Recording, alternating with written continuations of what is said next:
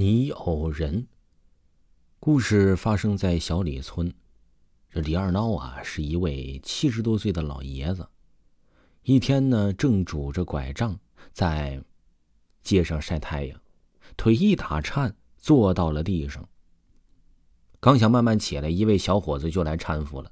李二孬心一横，开始倚老卖老，大声嚷嚷道：“你撞到了我，给我检查身体，赔钱。”一时间围拢起很多的街坊，小伙子百口莫辩，从身上摸上了一个小泥偶，说：“老爷爷，我送给你一个泥人吧，他可以照料你的生活起居，还会治病，还能陪你说话。”小伙子说了使用口诀，这李二孬呢，依葫芦画瓢一念叨，泥偶瞬间变成了成人大小，搀扶起来老人。又是捏肩，又是捶背，整得李二孬是飘飘欲仙。这李二孬呢，又念动口诀，泥偶又变成了拳头大小。李二孬得到了宝贝，不再纠缠，小伙子这才离去。回到家呀，李二孬让泥偶变成了真人的大小，指使他是干东干西，将家里拾掇的。比宾馆还舒坦。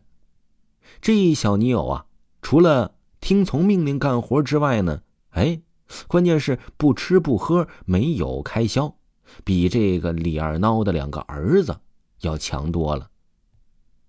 想到了儿子，李二孬坐不住了。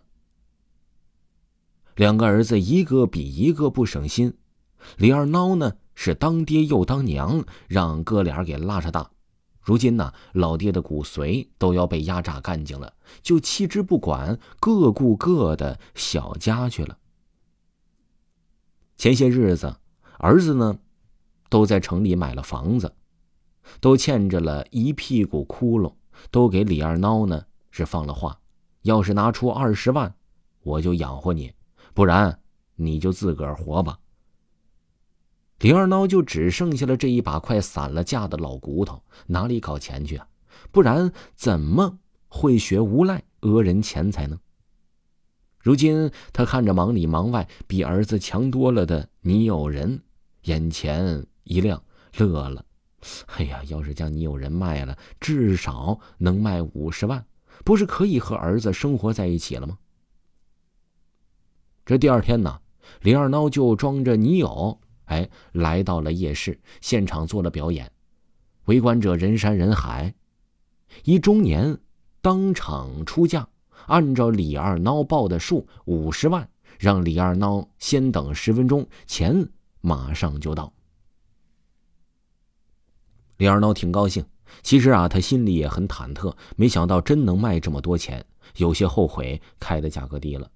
就在这一时啊，李二孬的两个儿子。闻讯赶来，听说父亲将这么好的宝贝卖了五十万，幸亏还没有出手，就赶紧阻止道：“我父亲脑子糊涂，拿家里的宝贝出来乱卖，没经过我们做儿子的同意呀，这场买卖不算数。”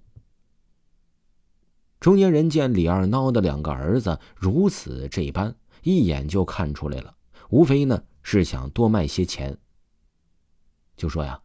你们哥俩来开个价吧，只要在我的承受范围之内啊，我绝对啊不还价。这哥俩一磕头，咬了咬牙，报了报价，一百万，少一分都不卖。